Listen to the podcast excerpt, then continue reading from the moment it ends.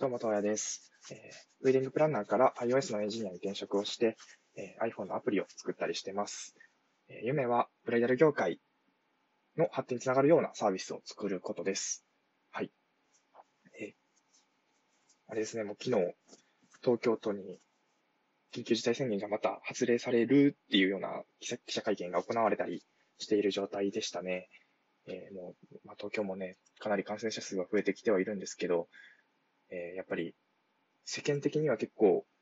もう、なんというか、出さなくてもいいんじゃないかみたいな雰囲気があったりするっていうような状態なのかなと思うんですけど、えー、まあ今日は、あの、結婚式、ウェディングとそのコロナウイルスっていうところの関係であるとかについてお話をしていきたいなと思います。はい。そう、このコロナと結婚式は、まあやはりかなり密接にというか、関係がしてきているところでして、まあ、お客様サイドで言うとやっぱりかなり不安ですし、この時期にやっぱり結婚してしまって申し込んで、あげてしまいたい。結婚式をもう、早めにあげてしまいたいっていう方が結構多いんですね。だけど、どうしても延期をせざるを得ない状況だったりだとか、っていうのが結構やっぱり足かせになってきたりしているような感じなんですね。えー、当初、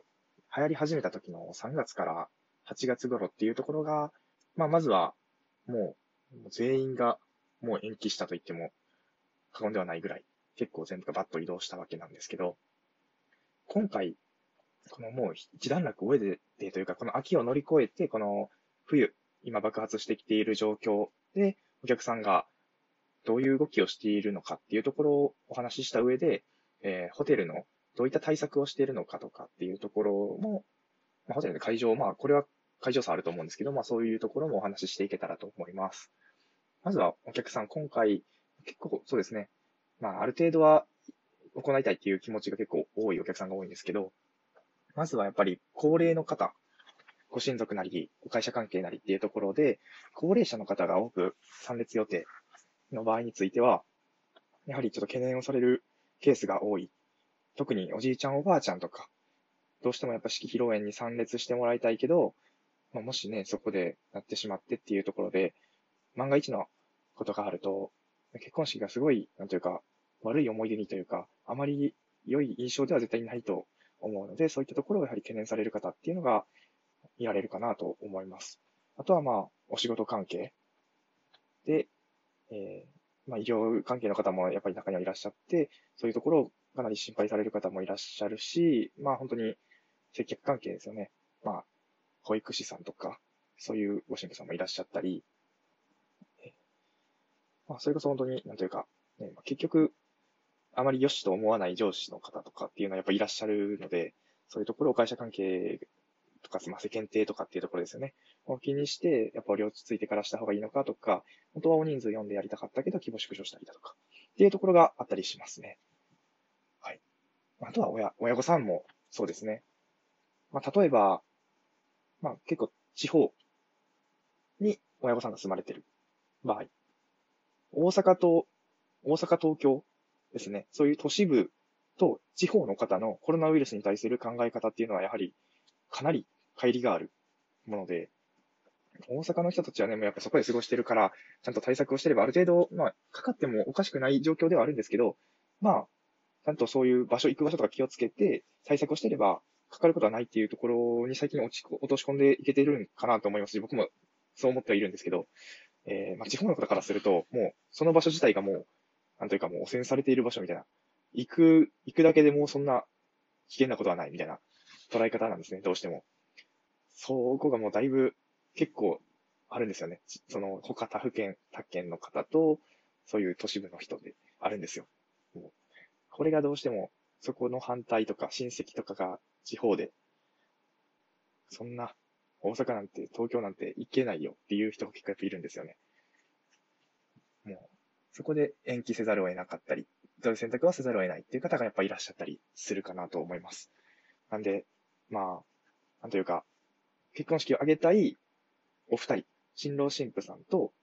そのご友人とかっていうところについては、まあ、多分結婚式ってこういうもう本当に会う機会も減ってきてる中なんで、結構みんな結構前向きに行きたいとか思われてる方がほとんどなんですね。やっぱそのお仕事柄とかっていうのはもちろんあるんですけど、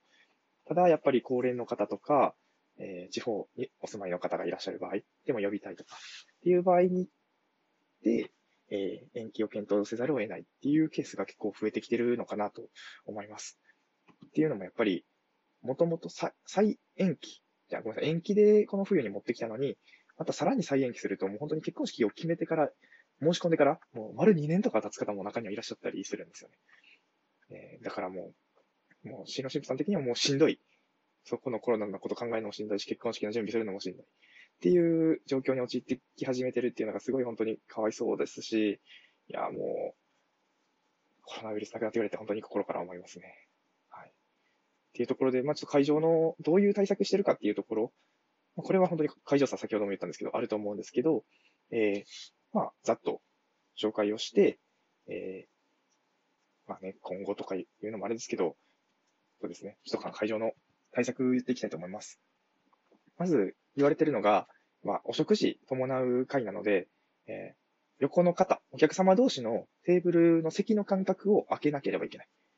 なので、まあ、必然的に会場に収容できる人数が、もう半分、基本的には半分ぐらいになっちゃうのが、まず一つ大きい変わる点ですね。はい。あとは、うん、まあ、マスクをね、お食事食べるとき以外、お写真撮るとき以外はつけててくださいねっていうような案内とか、あとは、まあ、各所にアルコール消毒の設置とかね、まあ、マスクポケットをちょっと準備したりだとか、検温、挙式の前に検温をしたりだとか、っていうような準備体制ですね。うん。まあ、本当になんか、対策と言っても、できることってやっぱ限られてたりはするので、アルコールで各所を拭いたり、換気をしたり、まあ、そういうところに徹するしかないのかなっていう状況ではあるんですね。はい。というところで、まあ、コロナウイルスと結婚式っていうのはだいぶ密接に関わってきていて、まあまあ、ブライト業界自体も大打撃を受けていますし、お客さんもすごい大変な思いをされてる。もう本当に、早く、いち早くこのコロナウイルスが収束することを願いたいなと思ってます。はい。これから結婚式を考えられる方とかね、今実際、こう、葛藤とかね、検討されてる方もいるかもしれないんですけど、もう、本当に、あの、慎重を察しするんですけど、もう負けずにというか、ちょっと乗り越えてもらって、頑張っていってほしいなと思います。応援しています。はい。というところで今日は終わりたいと思います。最後まで聞いていただきありがとうございました。えー、それではまた、え、良い一日をお過ごしください。とやでした。